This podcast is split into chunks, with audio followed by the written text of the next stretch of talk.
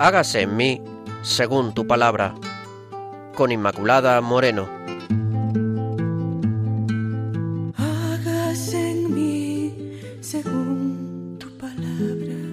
Hágase en mí según tu sueño. Queridos amigos de Radio María, bienvenidos al programa Hágase en mí según tu palabra. Con todos ustedes, Pilar Álvarez, el padre Carlos Rey Estemira, ya saben, sacerdote cristiano que nos acompaña desde la parroquia de Soto del Real. Quien les habla, Inmaculada Moreno. Gracias un día más por todos esos correos que nos siguen mandando. Ya saben, lo pueden hacer en hágase en mí, según tu palabra, arroba radiomaria.es. Hágase en mí, según tu palabra, arroba radiomaria.es.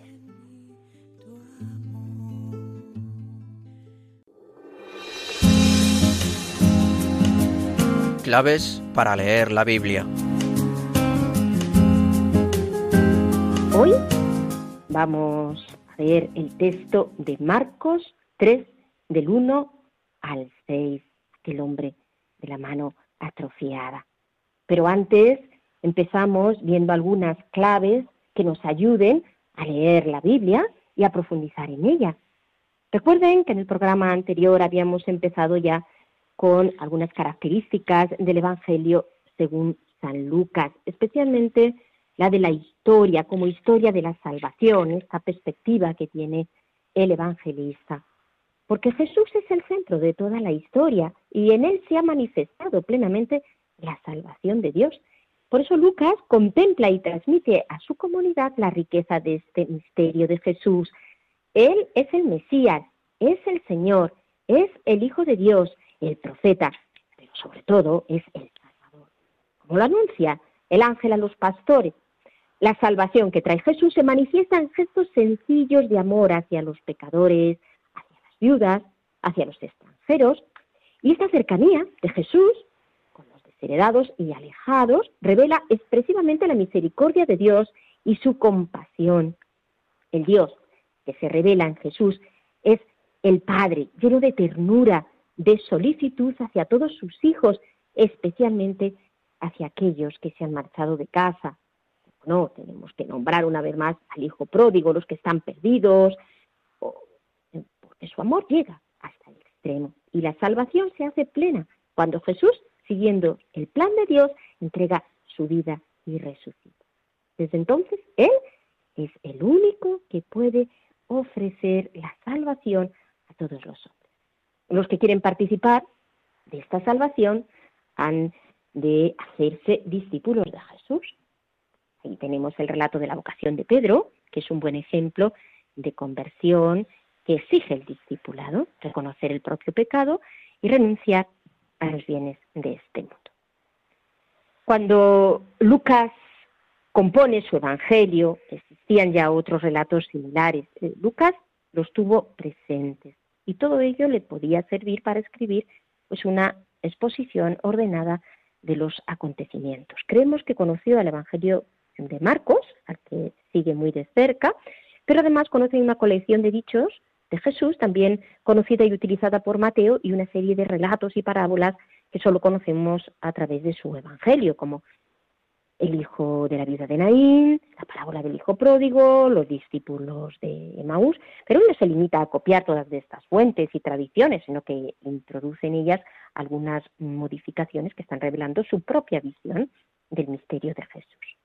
En cuanto a la composición del Evangelio, tenemos el prólogo, una primera parte donde está la presentación de Jesús, tenemos también la actividad de Jesús en Galilea, una tercera parte el viaje a Jerusalén, una cuarta parte la actividad de Jesús en Jerusalén, la pasión y resurrección de Jesús y el, y el epílogo. Iría así, mm, de una forma esquematizada, como sigue los pasos Lucas para presentar esta salvación que nos viene de Jesús. En realidad, el epílogo es al mismo tiempo una transición al libro de los Hechos, que comienza como termina el Evangelio narrando la ascensión de nuestro Señor.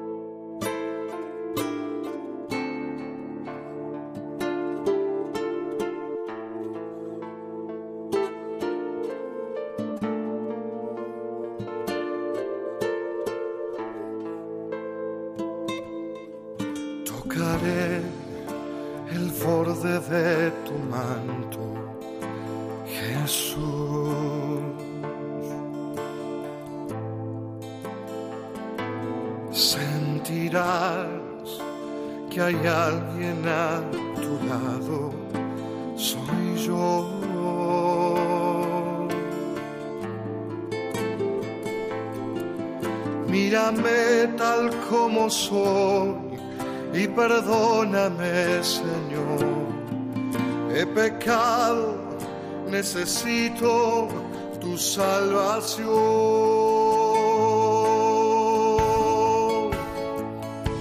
Sáname ahora, toca mi enfermedad. Yo proclamo tu victoria sobre mí. Sáname ahora,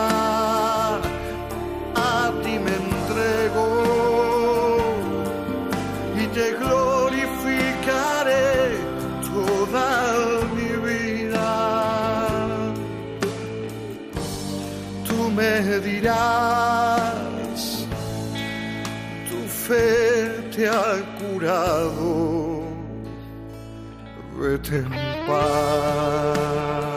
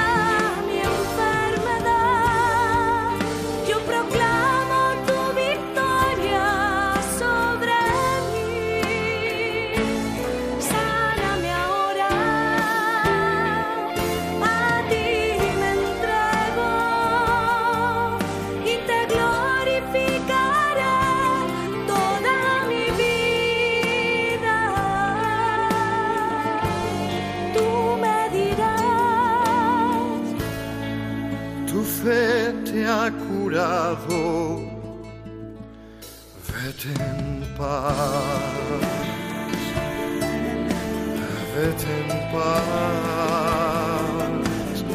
Vete en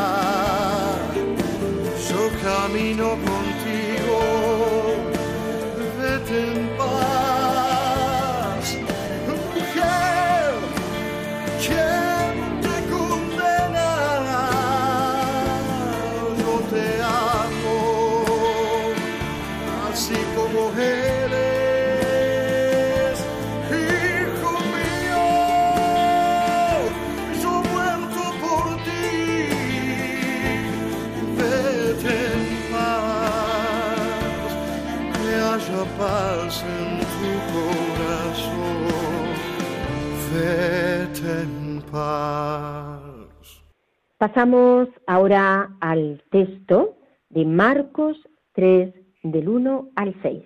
Escuchamos.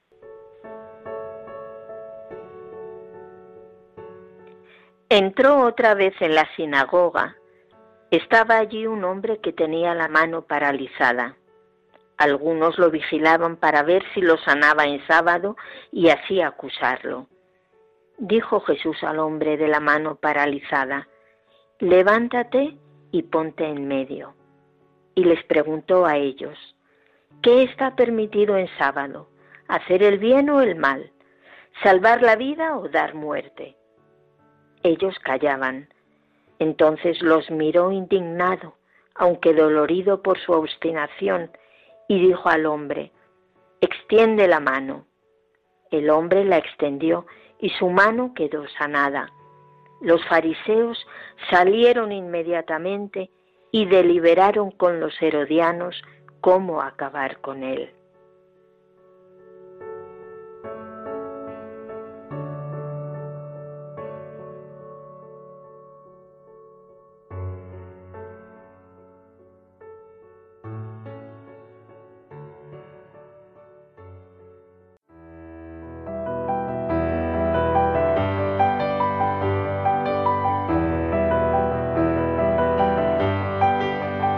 Dios al encuentro del hombre.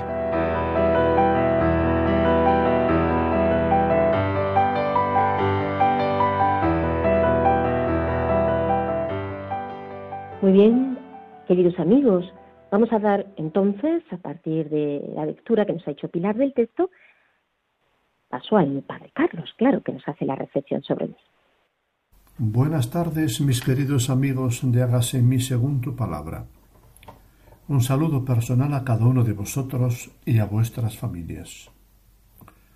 Hoy, Teresa Iribarnegaray, de quien tomamos este comentario, pone voz a Isaac, el hombre de la mano atrofiada del que se habla en Marcos capítulo 3, versículos 1 a 6.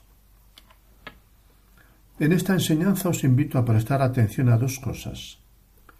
A cómo Jesús entra en la vida de la persona para salvarla aun cuando ésta no se lo pide, sino que ni siquiera tiene conciencia de necesitar ser salvada, y a la actitud chulesca de resistencia y odio de los fariseos hacia Jesús. Necesitados también ellos de ser salvados de su indignidad, no sólo levantan muros a la acción salvadora de Jesús en favor suyo y de los demás, sino que le consideran digno de muerte por el hecho de curar a un enfermo en sábado. Pero Jesús no se calla. ¿Qué está permitido en sábado? ¿Hacer el bien o el mal? ¿Salvar una vida o destruirla? Con esta pregunta Jesús acude a la ley, de la que ellos se muestran tan celosos. Pero ellos ni siquiera responden. Atención pues al relato de Isaac, que puede sernos útil para abrirnos a la salvación de Dios y vivirla en nuestra historia. Comenzamos. En el pueblo siempre he sido el lisiado. Me suelen llamar así, como a otros los llaman por su mote o por el mote de su familia. Puede que al principio no me gustara, pero ya he olvidado eso. Para mí es un nombre como otro cualquiera, por el que respondo cuando me llaman. Ni se me hubiera ocurrido pensar que podía llegar a no verlo así. Estoy bastante satisfecho con mi vida. Fabrico velas en un taller con otras cuatro personas y he llegado a coger mucha destreza para darles forma. Trabajo tanto como cualquiera de mis compañeros. Al menos el patrón no se queja de mí. Si me dieran a elegir, claro que preferiría tener un uso completo de la mano y sobre todo sensibilidad. Pero a todos nos falta algo y no es cosa de quejarse. Nunca había pensado demasiado en ello antes de que apareciera Jesús. Ahora me doy cuenta de que me conformaba con lo que me pasara, con que no me pasara algo peor, o al menos eso pensaba. Pero hasta que él me lo hizo ver, ni me había dado cuenta. También me suelen decir que soy despistado. Puede que lo sea. Y desde luego el sábado en la sinagoga pude parecerlo. También esto me ha dado mucho que pensar. Que te estén mirando tan intensamente y tú sigas perdido en tu mundo, en tus cosas. Esto me ha enseñado mucho en cuanto a estar donde hay que estar.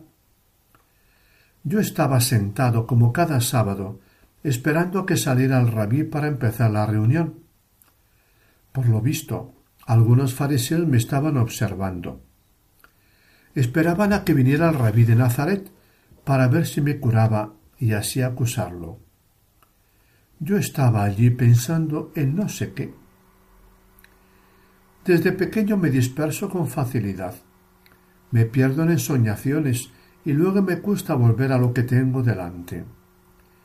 Por eso no me di cuenta de las miradas de los fariseos. Y tampoco me di cuenta de que, poco después, el rabí de Nazaret entró en la sinagoga. Por lo que dicen, vio hacia dónde estaban mirando los fariseos y entonces me vio a mí. Luego se dirigió a donde me encontraba sentado y se puso ante mí. Estuvo un rato mirándome hasta que yo me di cuenta, creo que por la tensión con que se había cargado el ambiente, de que el rabí me miraba y observé alrededor sin saber qué era lo que pasaba, con la sensación de que tenía que hacer algo, sin saber qué. Enseguida se hizo un círculo en torno a nosotros, que nos encontrábamos frente a frente. Al punto sentí su calor, su humanidad, una fuerza que emanaba de él y que transmitía vida poderosa, como si en él se contuviera una potencia de vida capaz de dar vida a todo lo que se encontraba ante él. Me quedé mirándolo, como fascinado, y fue en medio de esta fascinación que escuché sus palabras, que me han quedado para siempre como una consigna que me espabila de muchas maneras. Levántate y ponte ahí en medio. He dicho que vivo bastante contento, y sin embargo ahí sentí toda la pesadumbre, toda la resistencia de mi vida que no quería avanzar, que no esperaba nada, que no caminaba ya. No obstante, atraído por su palabra, hice lo que me ordenaba y quedé allí, mirándolo, esperando no sé qué, que sin duda era grande y era bueno.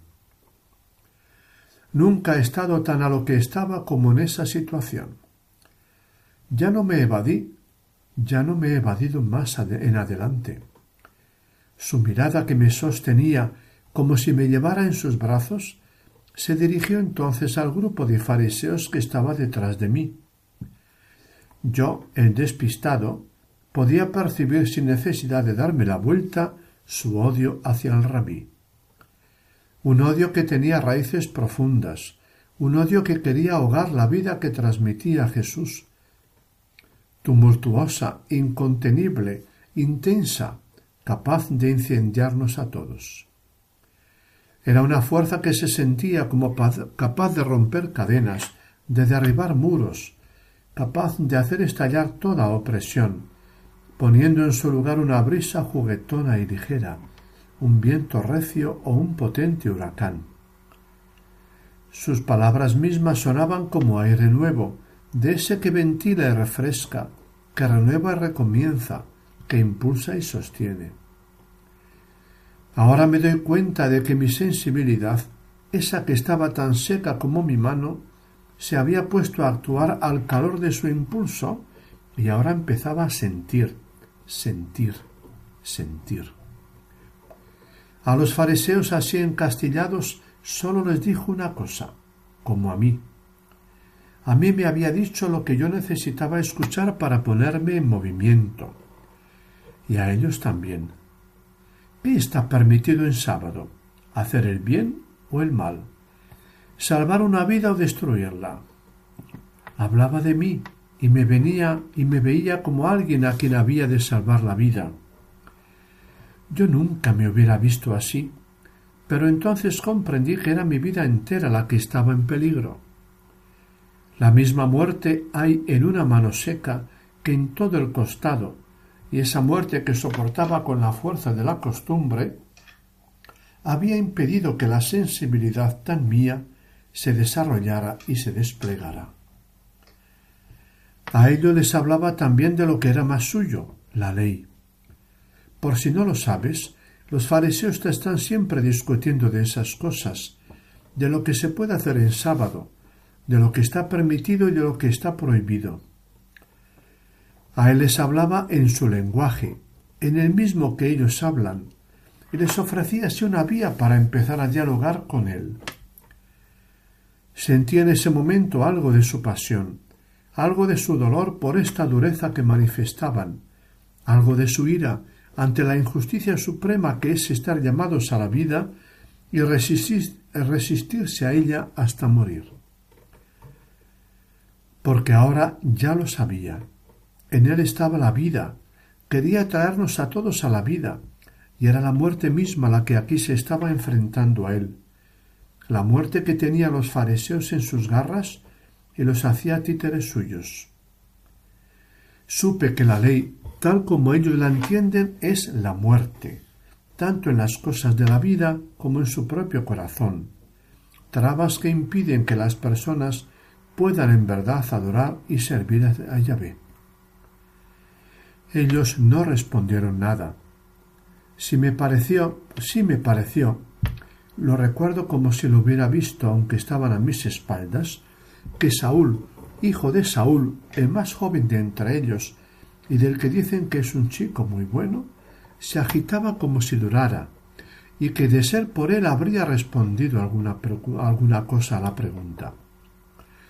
Pero su padre tiró de él con mano de hierro, seguramente le hizo mucho daño, y Saúl se ajustó, se ajustó al bloque de granito que formaba todo el grupo de fariseos. No me preguntes cómo sé que era eso lo que estaba pasando si yo no los veía. Mi sensibilidad que redescubrí en este día era lo que me indicaba mejor o me lo indicaba mejor que si lo estuviera viendo. Un relámpago de furia iluminó la mirada del rabí Jesús y con el corazón dolorido se dirigió de nuevo a mí. Extiende la mano. Yo la extendí enteramente entregado al sonido de su voz como si estuviera hecho para ella. Ahora sabía sin comer, sin saber cómo lo sabía, que la libertad está en dejarse conducir por él, que nos ha liberado. Deseé inmediatamente que mi asentimiento aliviara en algo el dolor de los fariseos, que los fariseos le habían provocado, pero sus ojos reflejaban la vida en sus múltiples formas, y la vida también es el escándalo por la injusticia y la alegría de los rescatados, y el dolor por la dureza de nuestro corazón sometido. Sus ojos reflejaban la vida, y a esa vida no era ajeno lo que acababa de suceder. Parecía saber perfectamente que los fariseos humillados buscaban matarlo.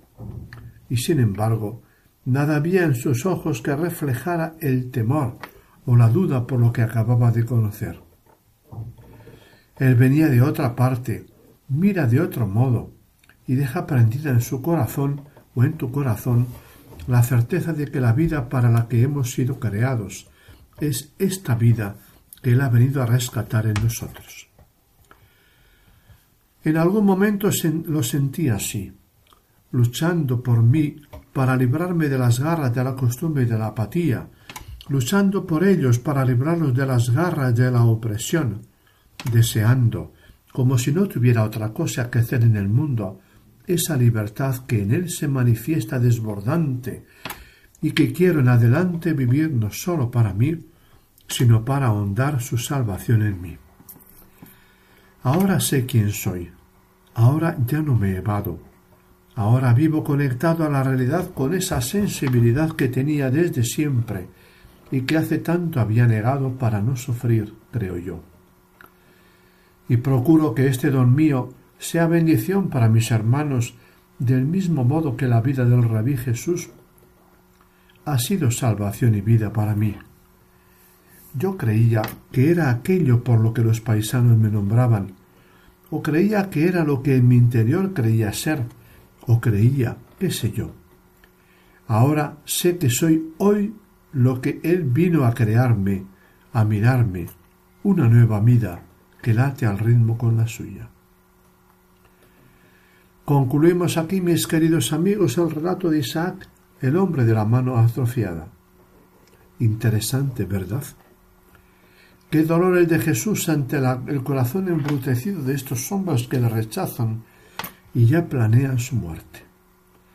Y qué gozo el de Isaac por haber tenido este encuentro inesperado con Jesús, que no sólo le curó su enfermedad, sino también de su visión estrecha de sí mismo y de la realidad. Cuando Dios interviene, nuestra vida cambia profundamente. En nuestro próximo programa escucharemos hablar a Simón, el cananeo, que nos habla de cómo la simiente que planta el sembrador da más o menos fruto, o ninguno, según el terreno que la recibe, pero que cuando cae en tierra buena da fruto abundantísimo. El texto es la parábola del sembrador que encontráis en Marcos 4, capítulo 1 a 20.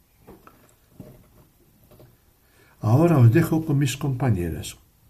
Dentro de dos semanas nos encontraremos de nuevo, ¿de acuerdo? Poneos un aviso en vuestra agenda o en la puerta de la nevera para que no se os olvide. No dejéis de conectaros. Será un momento muy agradable para alrededor de la palabra, tanto para vosotros como para nosotros.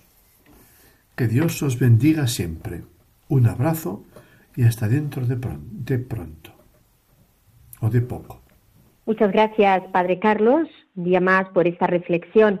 Les recuerdo que el Padre Carlos, rey Estremera, se encuentra en la parroquia de Soto del Real y es sacerdote salesiano. También estamos en el programa Hágase en mí, según tu palabra, viendo el texto de Marcos 3 del 1 al 6. Y que pueden establecer contacto con nosotros a través del correo hágase en mí según tu palabra arroba radiomaria.es.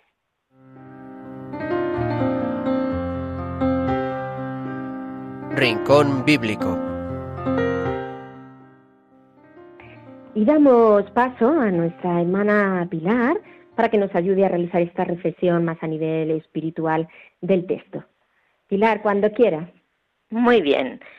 Pues dice en el versículo 2 que había algunos hombres que lo vigilaban para ver si lo sanaba en sábado y así acusarlo.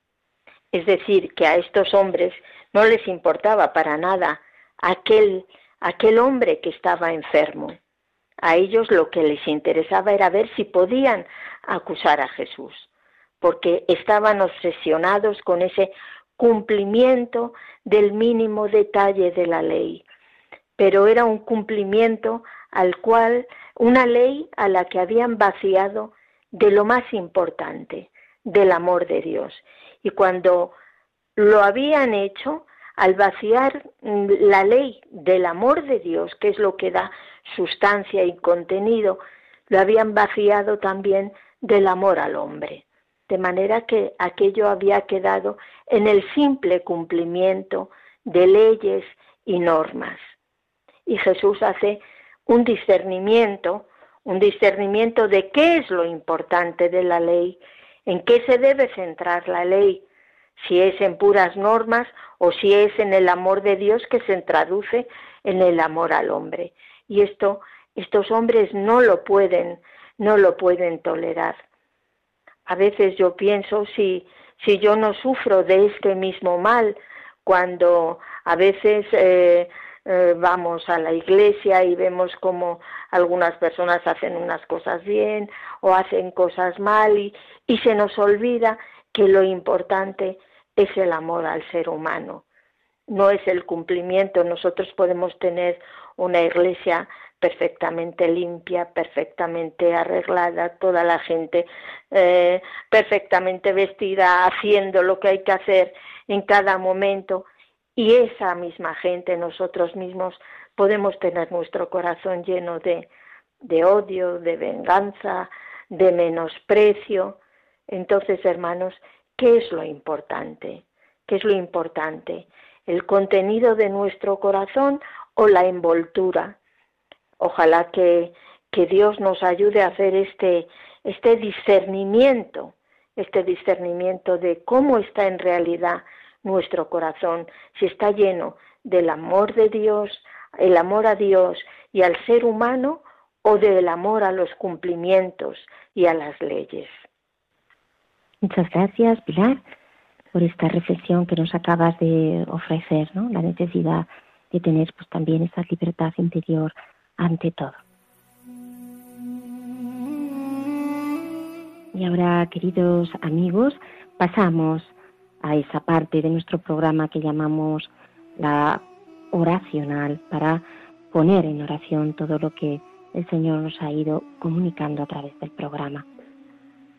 Te alabamos, Señor, te bendecimos, Gloria, gloria a ti, Señor. Eres grande y eres poderoso, Señor. Tú solo eres santo. Bendito y alabado sea, Señor, el que nos sanas, que nos sanas de todas nuestras parálisis, tantas veces como estamos atrofiados y no somos capaces de levantar el vuelo. Tú siempre ahí, Señor, ayudándonos y moviéndonos, motivándonos a la santidad. Gloria a ti, Señor. Gloria, Gloria gloria, a a tu nombre, Señor. Gloria, Gloria a a ti, Señor. ti, Señor. Gracias, Te- amado Señor. Bendito eres. Gloria, gloria a ti, Señor. Te alabamos y te bendecimos. Señor, y te pedimos que sanes nuestro corazón, que nos enseñes a amar, que nos cures esa fiebre posesiva que tenemos a veces de nosotros querer acaparar todo, incluso lo bueno. Señor, danos la capacidad de acercarnos a los demás para que los demás también puedan tener su papel, porque el hombre de la mano paralizada, Señor, no podía hacer cosas. Señor, nosotros a veces queremos ser los protagonistas, los dueños de todo, y por eso ni miramos ni ayudamos al hermano que tenemos al lado a que se levante para que él también pueda hacer grandes maravillas y darte gloria a ti, Señor. Bendito y alabado sea, Señor. Cúranos, cúranos, bendito sea, Señor. Alabado tu nombre por siempre. Glorioso, glorioso eres tú, Señor.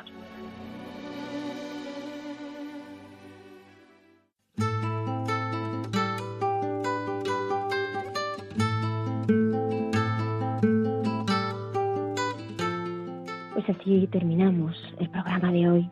Muchas gracias, amigos, un día más por estar ahí. Y hasta el próximo encuentro. Ya saben, no se lo pierdan. Les esperamos en Hágase en mí según tu palabra. Hágase en mí según tu palabra, hágase en mí según tu sueño, hágase en mí según tú quieras. Han escuchado Hágase en mí según tu palabra, con Inmaculada Moreno.